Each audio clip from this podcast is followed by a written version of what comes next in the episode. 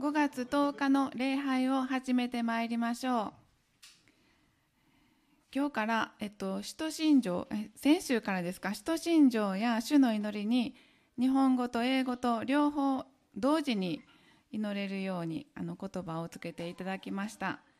私たちの信じているところ、使徒信条を告白し、続けて主の祈りをお祈りしましょう。使徒信条、我は天えっ、と文字が、ね、お願いします。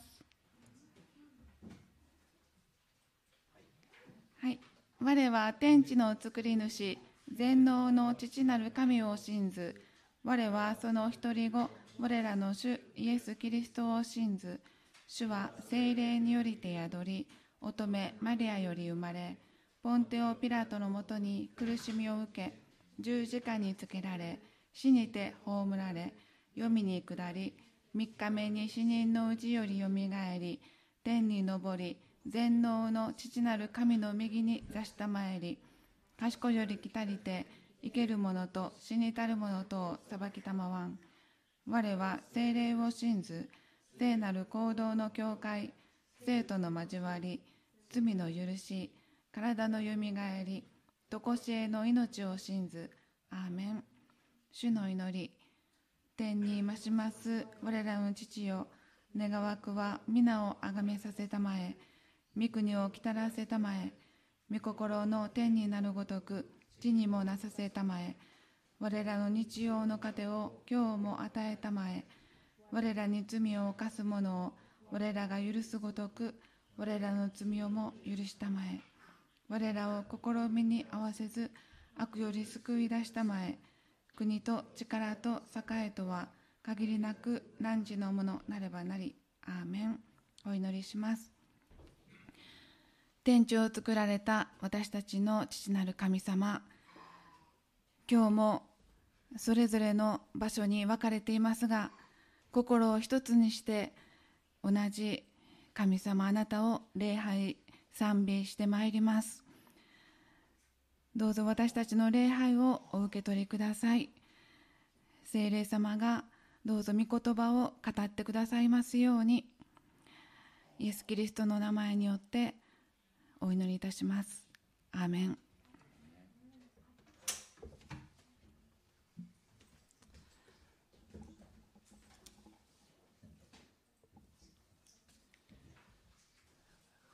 皆さんおはようございます。あのーえー、賛美する前に、ちょっとハッピーマザーズデーですね。母の日おめでとうございます。Happy Mother's Day to the mothers out there and all of us who have mothers. We have mothers. えー、はい。じゃあ、あのー、賛美しましょう。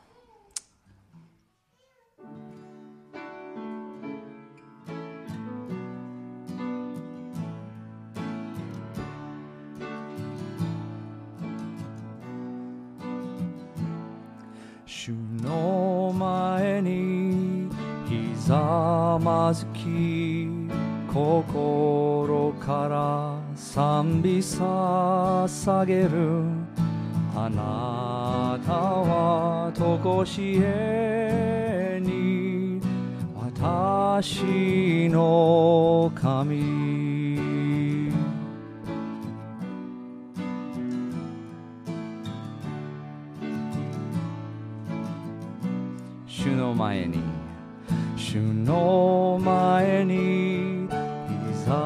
まずき心から賛美捧げる。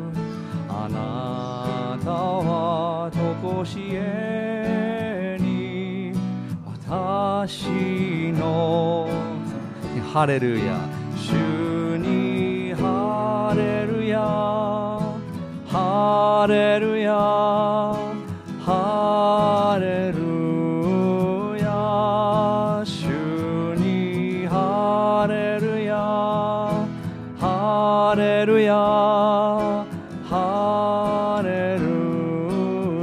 一度主に主にハレ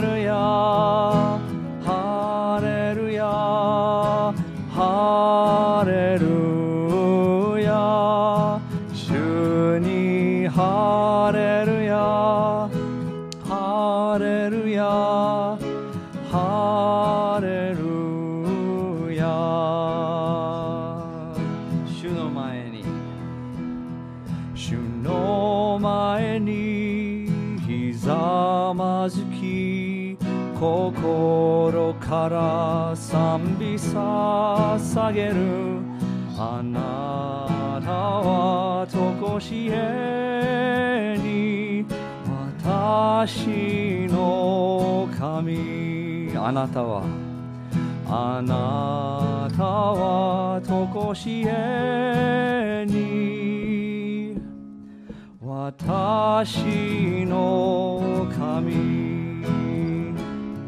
私の神。私の神。私の神。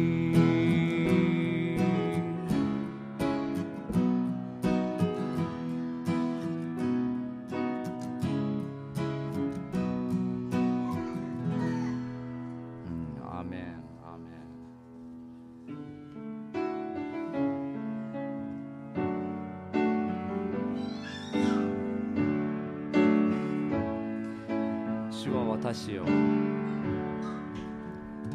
主は私を作られこの生涯は見ての中にもう一度主は私を。主は私を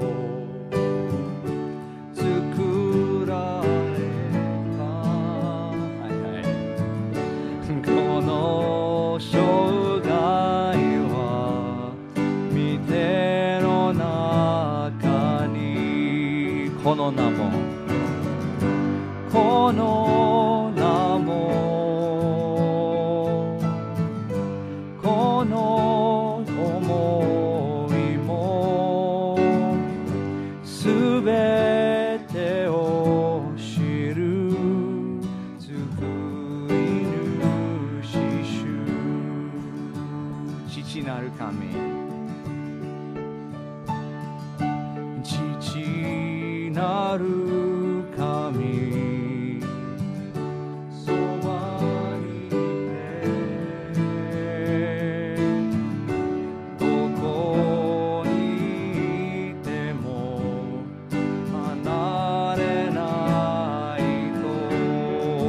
とこのも。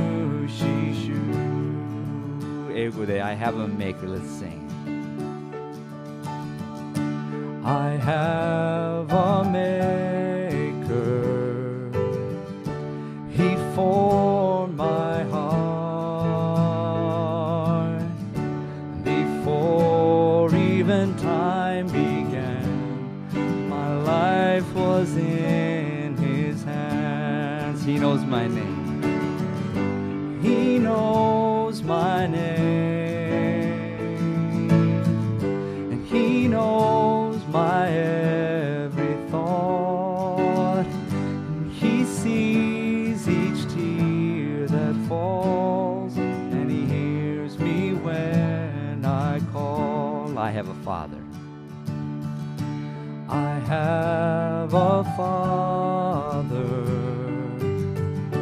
He calls me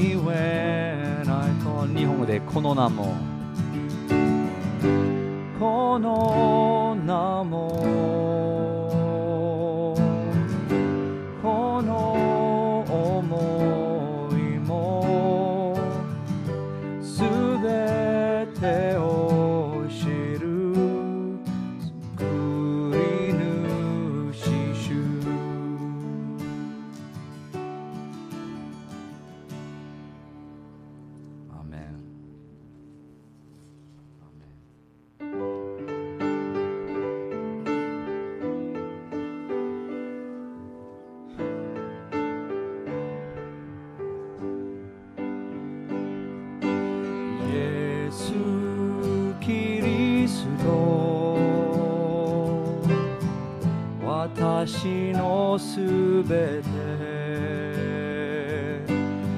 この栄光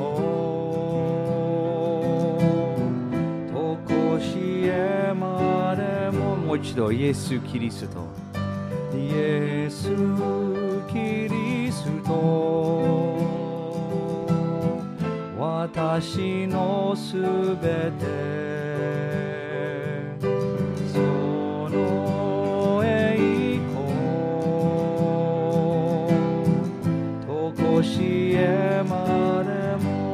私のために。私のために罪を背負い十字架の上で死なれたこと父よあなたのその愛より勝るものはない。もう一度最初からイエス・ス・キリスト私のすべて。その栄光。とこしえまでも。私のために罪を背負い十字架の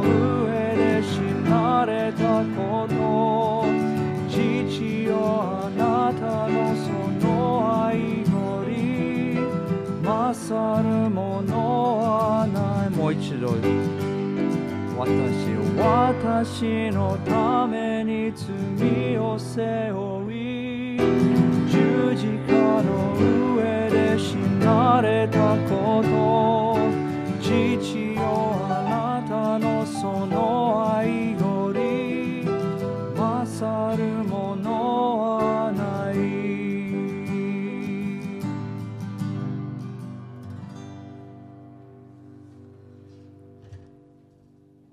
Bow our heads and pray. Father, thank you for gathering us here today, uh, spread across a big geographic area um, by technology. And We thank you for the provision of, of the various ways we can gather together over the internet uh, during this time. Um, I thank you for your provision uh, of our mothers. Um, and Lord, I, I lift up this prayer knowing that I'm blessed with having a phenomenal mother and a, a phenomenal mother in law, and I have great memories of, of my mom and great conversations with my mom ongoing. And uh, yet, that's not the case for everybody. Um, my grandma is in heaven, and lots of mothers are in heaven. And uh, some folks uh, don't have those great memories that I'm blessed with with a mother, and um, Mother's Day can be both a wonderful memory filled celebration and it can also be painful sometimes. And so we lift up all the people. We all have mothers all the people whether it's hard memories sad memories great memories um, mothers that live close by or far away or in heaven. Lord we lift up uh, everybody today because we all have a mother. And um, you provided us with the mother we have or had and um, we thank you for that because your provision for us is perfect. Father, bless us this day. Um, open our hearts to receive your word, the message you've prepared for us. And Father, we ask that it won't just be a, a today, this moment, this time at Hope or sitting in the living room at home with the, the computer up. Um, but we pray, Lord, that we will, will bury the word that you've prepared for us in our hearts and that it will bear fruit uh, beyond just this today, yet this week, this month, this year, or in years to come, Lord. We pray this in your name, in Jesus' name. Amen.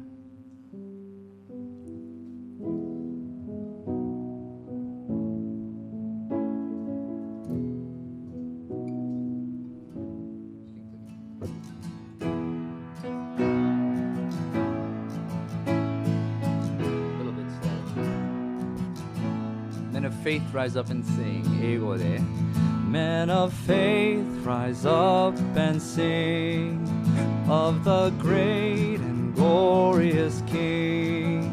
You are strong when you feel weak in your brokenness complete. Rise up, women, rise up, women of the truth. Stand and sing with broken hearts. Who can know the healing power of our awesome King of love? Sing, shout to the north. Shout to the north and the south. Sing to the east and the west. Jesus is Savior to all,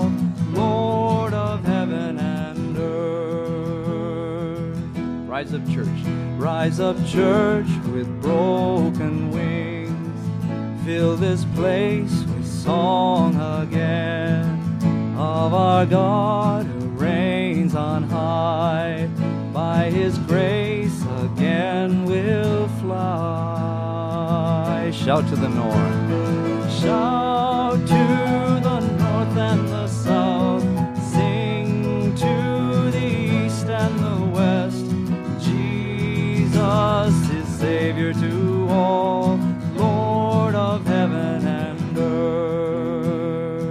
声合わせ。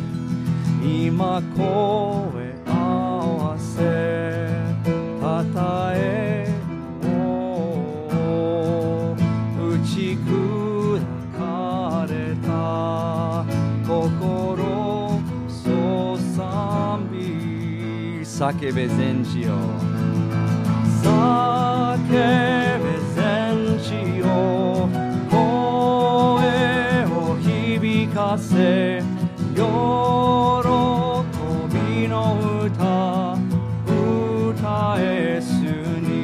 今立ち上がれ。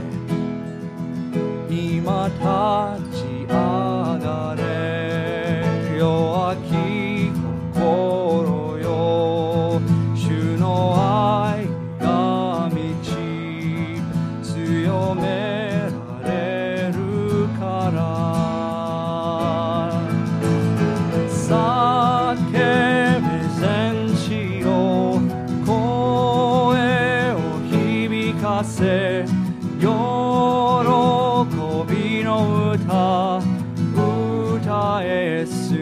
叫べ全地よ叫べ全地よ声を響かせ喜びの歌歌えもう一度叫べ全地よ Sing 叫べ全地よ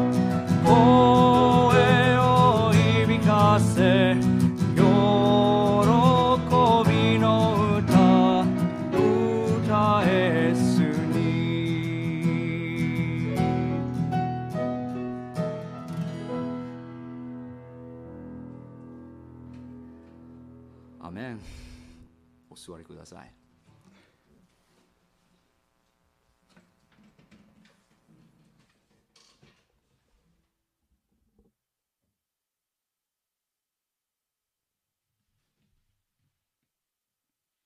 聖書を開きましょう。今朝は創世記45章25節から28節です。創世記45章25節から彼らはエジプトから登ってカナンの地彼らの父ヤコブのもとへ戻ってきた。彼らは父に告げた。ヨセフはまだ生きています。しかもエジプト全土を支配しているのは彼です。父は呆然としていた。彼らの言葉が信じられなかったからである。彼らはヨセフが話したことを残らず彼に話して聞かせた。ヨセフが自分を乗せるために送ってくれた車を見ると、父ヤコブは元気づいた。イスラエルは言った。十分だ。息子のヨセフがまだ生きているとは。私は死ぬ前に彼に会いに行こう。ヤコブ一族エジプトへ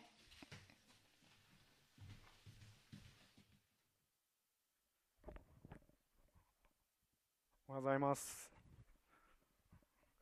えー、ライブで見ている人もここにもものすごい少ない人数ですけどおはようございます、えっと、今日は母の日です、え昨日は KBI に行ってメッセージでした、まあ、母親が祈ってくれてほんまに救われてよかったなと思っています、まあ、女性の方の祈りの方が聞かれるんちゃうかなって思うぐらい感謝しています。女性の皆さんの日です。お母さんじゃなくても本当に女性はすごいなと思います。おめでとうございます。まあ、学生たち KBI の学生たちは、まあ、23年は換気をしながら集まって礼拝しています。で1年生はあの今流行りのオンラインで一緒なんです。画面に映ってて。でいつもその最初に、まあ、どっか行ってメッセージする時は自己紹介であの吉田康隆ってちょっと長い名前でなのでゴリラと呼んでくださいと言います。そしたら少し笑ってくれます。今日もゴリラの安高です。創世記の続きです。兄弟たちはカナンに住んでいる父ヤコブのところに帰ってきたんです。お父さんってヨセフ生きてます。しかもエジプト全土支配しているのは彼なんです。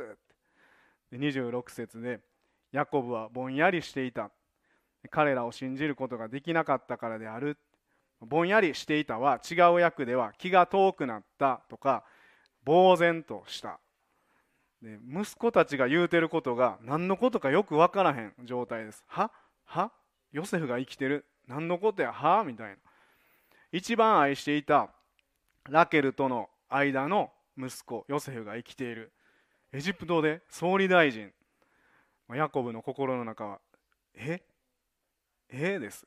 で頭の中を整理するのに時間がかかりました。でヤコブは息子たちに「何を今更?」って22年前あの子は獣に噛み殺されたやろ兄弟たちが「いやお父さん昔実は嘘ついてたんです。あの噛み殺されたんです。噛み殺されたって嘘ついてたんです。ごめんなさい。ヨセフは僕たちが貿易商人に撃ったんです。ええー、って。なんてお前らひどいことしたんやヨセフにって。本当に悪かったです。許してください。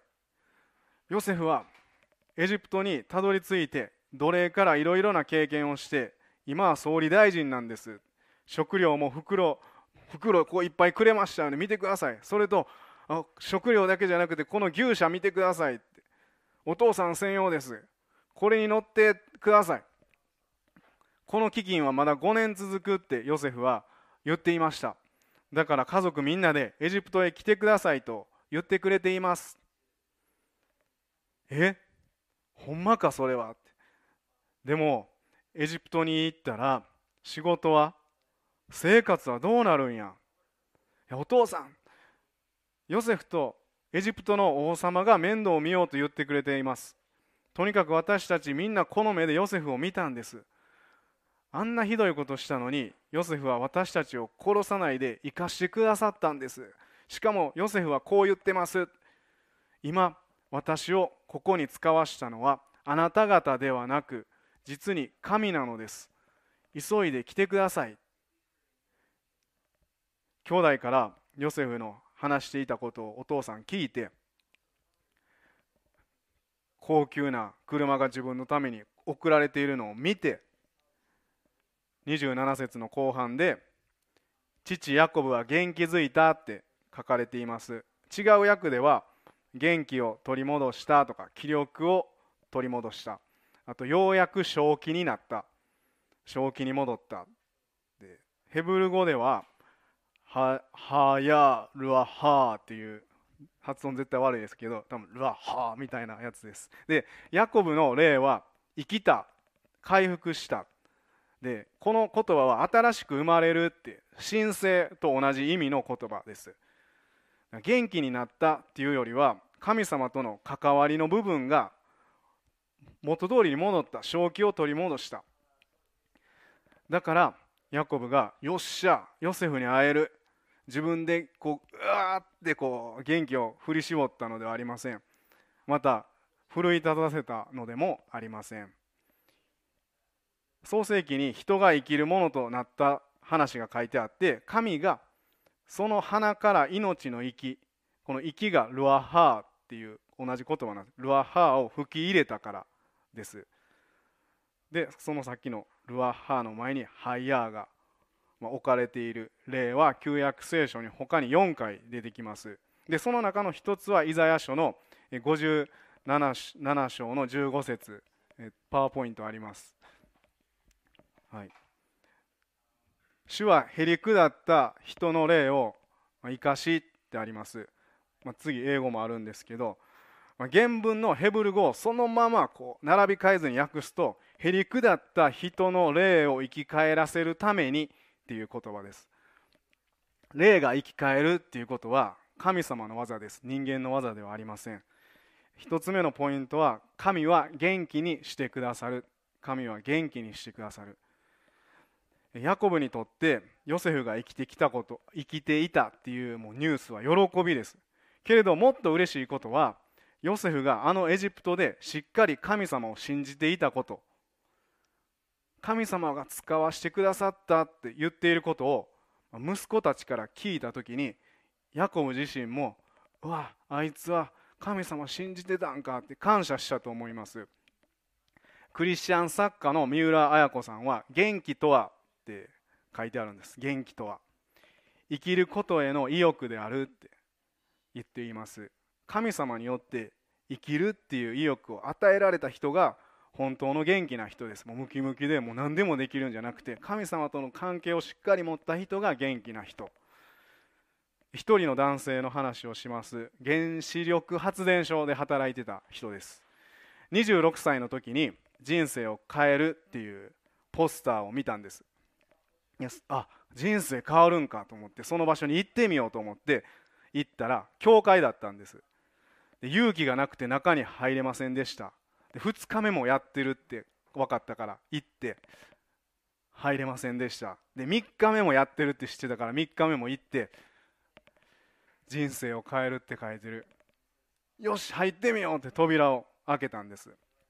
そこではいろんな牧師たちが3日間交代で聖書の話をしているっていう集会だったんです。でメッセージの内容は忘れましたが一つだけ覚えていることがあります。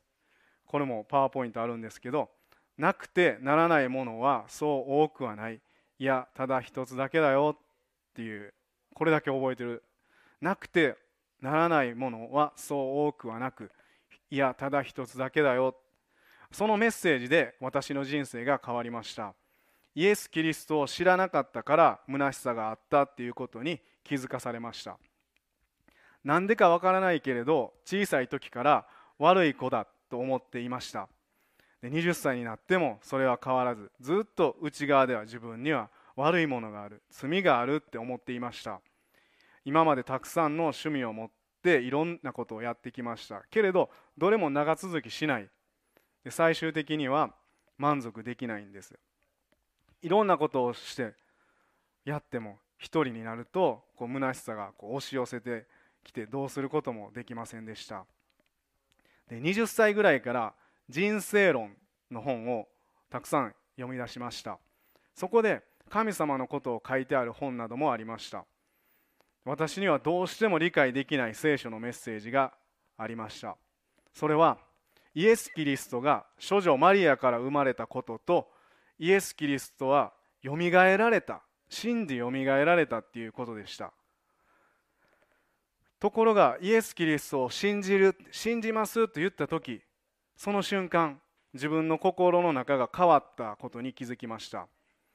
こんな人間私の心に働く神様がいるんだから処女から生まれるとか復活するっていうことは当たり前やって信じることができました。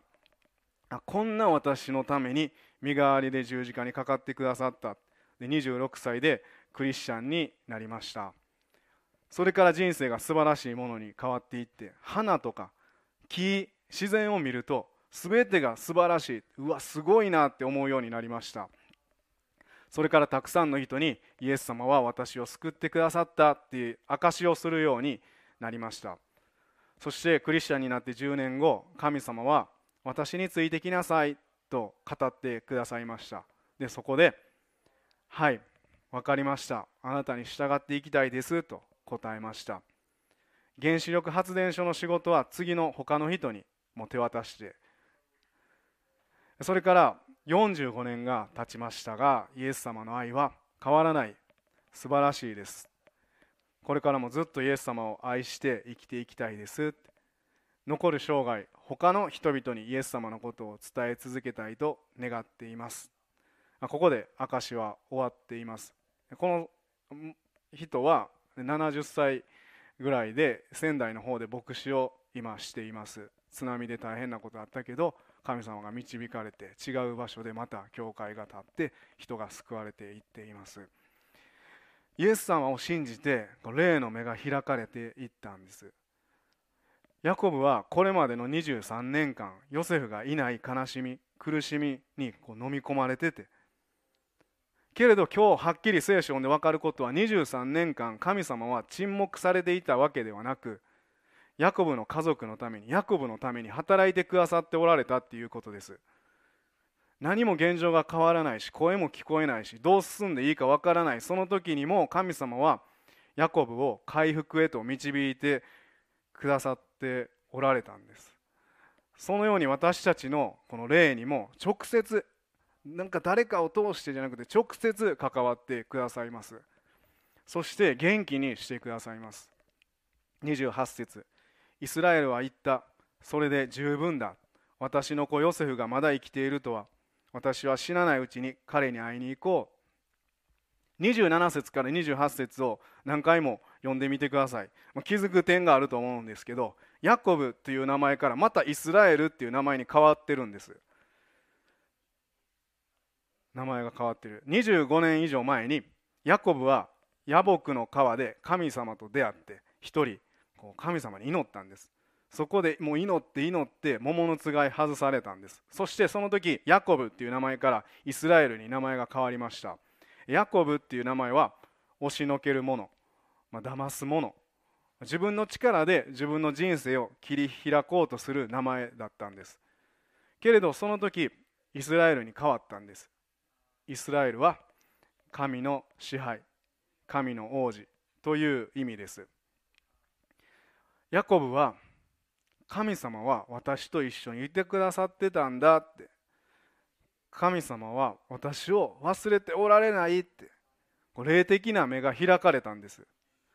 あ神の王子や。神の民っていうことを思い出しました。そして信頼しました。だからまだヨセフには会っていないのに不思議なこと言うんです。それで十分だ。これが言えたんです。ヨセフは神様によって生かされているんだって信じることができたんです。ヤコブは130歳です。この時。死ぬ前にヨセフに会いたい。で46章の一節。イスラエルは彼に属するすべてのものと一緒に出発しベールシェバに来た時父イサクの神の神に生贄を捧げた。ヤコブは全てのものと一緒に出発しました。で聖書を見ると数えていくと70人移動したことが分かります。でもおそらく奴隷とかお手伝いさんがおって300人ぐらいの移動だったんじゃないかと言われています。すごい決断力です。一人でこう動いて旅していくのではなくてもう家畜とか食べ物とかお手伝いさんとかも全員で移動します。そしてベールシェバというところに着きました。ヤコブのベールシェバはどんなとこかというとヤコブのおじいちゃんアブラハムが一本の柳の木を植えて植えて永遠の神様に祈った記念すべき場所です。神様ってでまたお父さんヤコブにとってお父さんイサクも神様が本当におられるって経験してもう祝福を神様からいただいた場所です。でそこで祭壇を作って神様に祈った場所です。このもうすごい偶然というかもう神様の計画ですね。この記念すべき同じ場所で神様にヤコブは生贄を捧げました。和解の生贄だったと言われています。それは感動を表したり祈りが聞かれた時思ってもいない喜ばしいことが起こった時に自発的に「神様本当にありがとうございます」って捧げていました。多分ヤギか羊だったと思います。で和解の生贄は後でこの宴会の食事として家族みんなで食べます。だから焼肉なんです。匂いは絶対。でそれそれはま焼肉ってかもうちょっと置いといてそれは神様と食事を楽しむっていうことを意味します、まあ、でも焼肉ですよ。で一緒に神様のしてくださったことを喜んで祝福を共有する時間なんです。こう食べながら。でリーダーが神様って食べながらあなたの導きに従いますっていう信頼をこう表すんですみんなで。神様ってなこんなことしてくれたんやであんなことしてくれたんやでってもうみんなで肉食べるんです。だから捧げて食べて神様のことを話す祈るっていうことをしました。出発してすぐに礼拝をしたんです。神様って。2つ目のポイントはまず礼拝し捧げた。礼拝し捧げた。ヤコブは何を祈ったんでしょうか？一番大きなことはエジプトに行って住んでもいいですか？神様とおじいちゃんアブラハムの間で結ばれた約束のこと。イサクにもその約束の祝福が受け継がれてそれがヤコブにバトンが渡されてきたことをヤコブは覚えてたんです。祝福が流れてきたどんな内容かというとあなたは生まれ故郷父の家を離れて私が示す地に行きなさい。私はあなたを大いなる国民にしあなたを祝福しあなたの名を高める。祝福の源となるようにあなたを祝福する人を私は祝福しあなたを呪う者を私は呪う。地上の民族はすべてあなたによって祝福に入る。少し違う訳なんですけど祝福に入る。神様の示す地は今までこの住んでいたカナンだからです。この住んでたこの場所でアブラハムの子孫が繁栄していく。という神様からの言葉やったんです。神様が祝福しようとしてくださっているこの場所を離れていいんかなって。でヤコブは神様今この場所から出てヨセフに会いに行くのがあなたの思いですか？ヨセフが生きている。飢饉で食べ物がないし行けばみんな豊かに生きていけることができる。飢えて死ぬことはない。ヨセフが養ってくれると言っている。その言葉に導かれていいんですか？いいんだろうか？おじいちゃんアブラハムはエジプトへ行って失敗したってお父さんから聞いた。お父さんイサクはエジプトへ行こうとしたら神様が下ってはならないって示す地にとどまりなさいって言われたって言ってたし。私も過去に離れて大変なことになったしな。今までエジプトへ行くようになんて神様言っておられない。今から行こうとしているこの判断は人間的じゃないだろうか。神様どうかどっちか教えてください。導いてください。私はもう130歳です。と祈ったと思います。またそれだけではありません。エジプトは神様ではないものを神様をとしていました。ヤコブたちからすれば異教の地位です。そんな外国に行ってもいいんだろうか。祝福はあるんだろうか。息子たちはエジプトのもう文明がもう発展してすごいからそこ流されへんやろかって。もう恐れ悩んでいました。2節。神は夜の幻の中でイスラエルにヤコブよヤコブよと言って呼ばれた。彼は答えた。はいここにいます。ヤコブヤコブと2回読んだのはものすごい愛情を持って呼びかけた証拠です。ヤコブヤコブって。ですぐに「はいここにいます」神様は一方的にこういろんなことを言われるっていうよりも本当に関係を大切にしてくださいます。わざわざ呼んでくれる。でヤコブが応答した時に3節すると仰せられた。私は神あなたの父の神である。エジプトに下ることを恐れるな。私はそこであなたを大いなる国民にするから。大いなる国民にするということは増えていくっていうことです。ということはエジプトのその土地で神様が守ってくれるっていう保証の言葉です。ヤコブは神様に声をかけてもらいました。それだけでなく4節。私自身があなたと一緒にエジプトに下りまた私自身が必ずあなたを再び導き上る。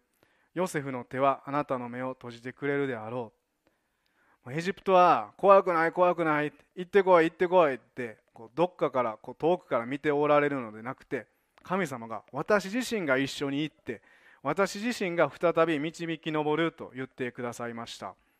しかも神様がヨセフの名前を出しておられるんです。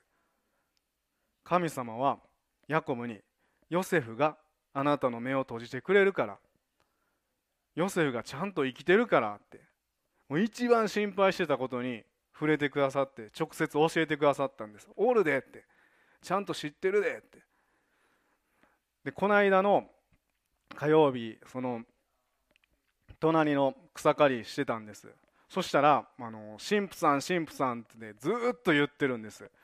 で何やろうと思ってこう振り向いたらその、まあ、おばさんって言ったら、まあ、まあ、上品なおばさんおば様ですね。目目と目があったんです。で僕この Bluetooth のイヤホンしててこう草刈りしてたので何回目の声をその方から聞いたのかわからないんですが20秒ぐらい後にあっ僕のこと神父さんって言ってるんかと思ってあの JC ホープチャペルって書いてあるからあ僕かって理解したんです。で近所の人は「すいません」ってスマホ教えてくれるって聞いてきましたって、ね、僕の心の中はいや今どう見ても黄色いジャケット着て草刈りしてる作業員みたいになってるやん。なんで今なんてもうちょいであのこのラインで終わるのにって思ってたんですけどいや神父さんとか言われてるしちゃんとしようと思ってはいいいですよって。あのチャペルに行きますんでちょっと鍵開いてるんで少し待っててもらえますかって言って。ですぐに僕ももうこうバーって全部置いて行って手洗いうがいも換気してでマスクして。で近所の人はスマホ習いに来られたはずやのにスマホを一個に出さないんです。持ってはんのかなほんまにこの人と思って。でじゃあその、まあ、おばさんがおばあ様がしゃべるんです。いつもこのチャペルの前を通るんです。いきなりうおーって話し始めたんですでまあまあこういろんな話をする中で、まあ、最後の方ですね。こう実はって息子が私脳梗塞で倒れたんです。私の息子って。それからお嫁さんと私との仲が悪くなって今はもう孫とも会えなくなってしまってもう家族がめちゃくちゃなんです。私の旦那はもういないですしもうどうしましょうって。で僕は草刈り置いてこっちの方選んでよかったと思ってあのその話をずっと聞いてたんです。で聞きながら、まあ、僕の癖というかなんかいいこと言って励まさなあかんと思って考えてたんです。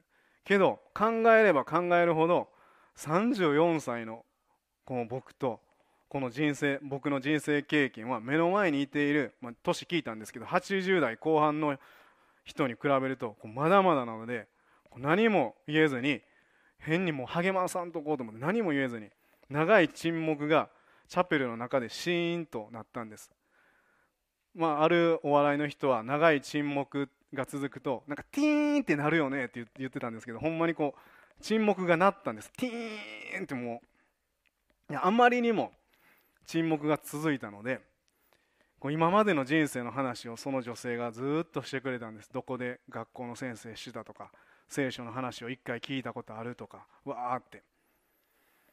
で僕は何かいい言葉を探すこととか自分の経験とか誰かの経験を話すのをやめて「まるさんって一緒に祈りませんか?」って。一人で苦しんでいるように感じるかもしれません。でも聖書にはそんなどうしようもない時イエス・キリストが私のもとに来なさい。休ませてあげようって言ってくださってるんです。これは誰か人の経験じゃなくて神様の経験なんです。今祈りましょうって。で近所の人が「お願いします」って。で一緒に祈ったんです。で祈り終わるともう誰にも言えなかったんでしょうね。こう涙を流しておられました。で聖書の箇所を一箇所読んだんです。えっとパワーポイントにあるんですけど全て疲れた人後で英語も出ます。重荷を負っている人は私のところに来なさい。私があなた方を休ませてあげます。私は心優しくへり下っているからあなた方も私のくびきを追って私から学びなさい。そうすれば魂に安らぎがきます。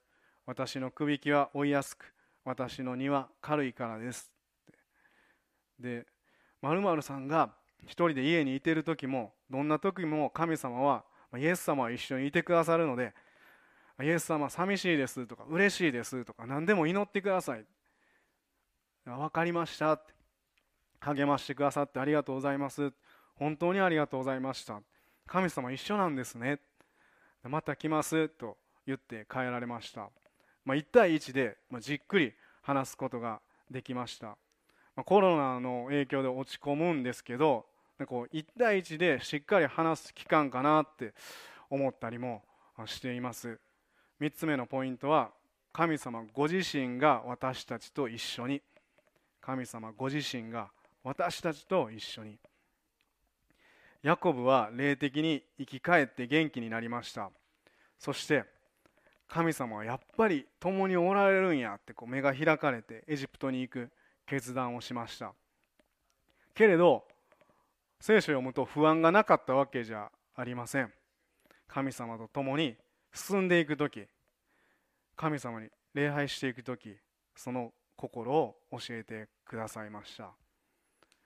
私たちと一緒です。神様が共におられるって聖書を読んで誰かから聞いて知っていても生きていく中で決断する時これでいいんだろうか？私の思いじゃないんだろうか？と不安になってしまう時があります。そんな時こそ悩んで終わりではなくてヤコブが礼拝してこう自分の思いも捧げたように私たちも自分の思いを捧げて生きていきます。そしてこうかな？あどうかな？あれかな？あんなこともあったなって神様に礼拝してそう祈っている時に神様がどうするべきかって道を示してくださいます。一人一人に。で教えてくださるだけでなくて恐れなくていいよって。私が一緒にいてるから聖書読んでみてって。聖書に登場する先輩見てごらんよって。一緒にいたでしょうって。聖書を通してイエス様が私たちに教えてくださいます。いろんな決断しないといけない時がありますけど礼拝しながら教えてもらったように私たちもその不安にとらわれるのではなくて礼拝して教えてもらって進んでいきましょう。お祈りします。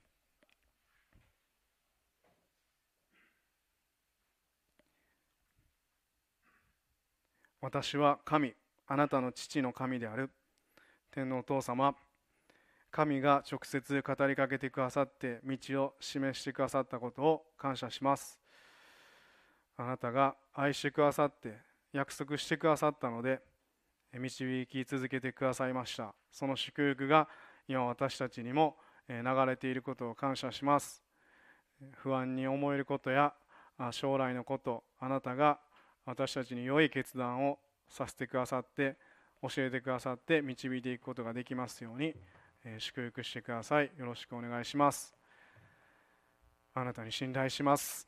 一人一人ライブで見ておられる人やまた後からこの映像を見る人もあなたが祝福してくださって持ち運んでくださいますようにお願いします。